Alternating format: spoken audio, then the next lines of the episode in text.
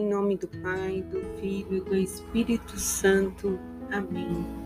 Bom dia, quinta-feira, 22 de setembro de 2022.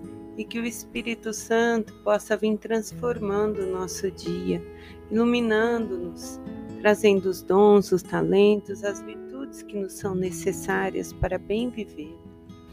Que o Senhor possa estar conosco desde o café e permanecer durante todo o nosso dia.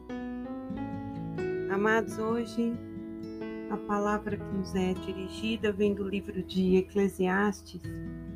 Eclesiastes, que é filho do rei Davi. E ele vai nos falar sobre a vaidade das vaidades. Ele diz que tudo é vaidade. Um texto belíssimo que está no capítulo 1, versículos do 2 ao 11. Nesse texto, ele vai, ele vai questionando mesmo o proveito que o ser humano tira do trabalho, que se fadiga debaixo do sol, que uma geração vem, outra vai e a terra continua sendo sempre a mesma. O sol se levanta e se põe todos os dias o vento vai do sul ao norte, que os rios correm para o mar e o mar, contudo, não transborda, e que os rios voltam ao seu percurso. Todas as coisas são difíceis, ele vai nos afirmar, e não se pode explicá-las com palavras. A vista não se cansa de ver, e meio que vai se desenvolvendo um belo poema, mas trazendo a vaidade. Não há nada de novo debaixo do sol, ele diz. Não há memórias dos tempos antigos, e quantos aos que vão vir, tampouco haverá memória. Junto aos que vierem por último. Nesse poema enigmático, mas muito profundo, Eclesiastes traz para nós uma real realidade. Quando ele escreveu, eu penso que ele estava realmente inspirado por Deus. Quem não tem essas buscas, esses excessos, e na verdade tudo passa, como ele nos diz.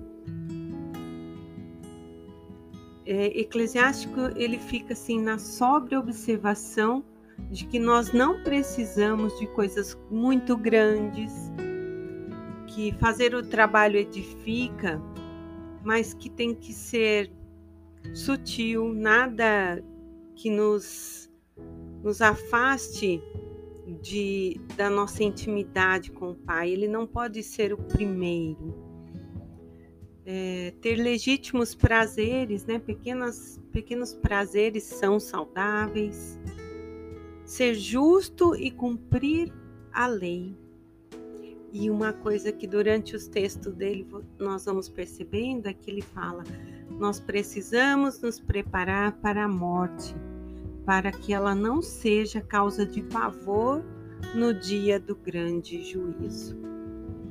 E eu acho que muitas vezes nós, né, eu digo nós porque eu também, nos perdemos, né, na ânsia do dia a dia, com pensamentos, né, com contas, com trabalho.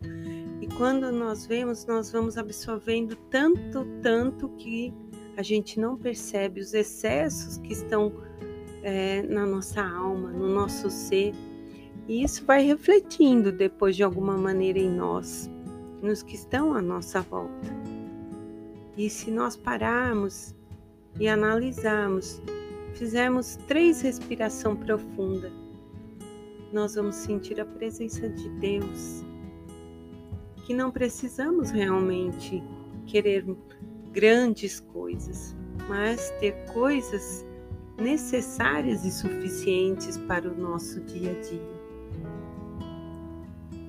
É, em uma conversa, eu acho que eu já até partilhei aqui no podcast com o meu avô, ele falava sobre esses excessos, que foi os excessos que fizeram com que ele perdesse a saúde, excesso de trabalho, E agora ele lá, né, aos seus 94 anos, com dificuldades de locomoção, uma mente muito boa, porém com os excessos causaram as perdas.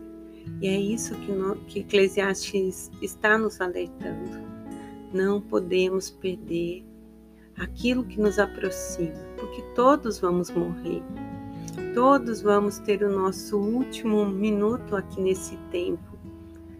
E nós precisamos deixar para esse tempo amor, ser lembrados com saudade e não fazendo falta. Ah, fulano faz falta no trabalho. Não, eu quero ser lembrada pela saudade que eu deixei, porque eu fiz bem aquele trabalho mas não falta. Outros virão, vão me substituir, e assim é em tudo. Para tudo temos um tempo.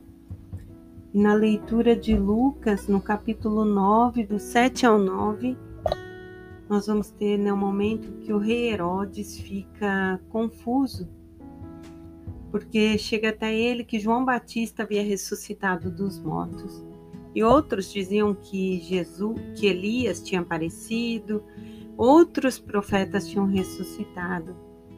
E então Herodes disse: Eu mandei cortar a cabeça de João.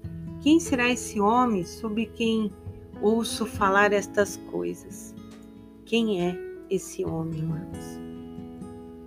Nesse texto, São Lucas quer mostrar que Jesus não pode ser confundido com antigos profetas e nem com João Batista, pois Jesus é superior a todos.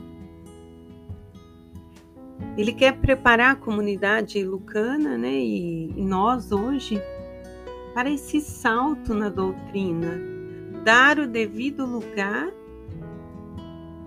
para Jesus, para a cruz, para a ressurreição. Nós temos que entender quem é Jesus pois dessa nossa compreensão deriva a nossa missão. E muitas religiões negam a divindade de Jesus e o colocam em pé de igualdade a outros que foram enviados por Deus, que tiveram suas importâncias. Mas Jesus, ele é verdadeiro Deus e verdadeiro homem. Jesus é o Filho amado de Deus, enviado por Deus para a minha salvação, para a nossa salvação. Portanto, ele se fez homem, corpo, sangue, alma e divindade para nos salvar. Ele é superior porque ele é Deus. E é isso que nós devemos professar e afirmar. Em nome do Pai, do Filho, do Espírito Santo. Amém.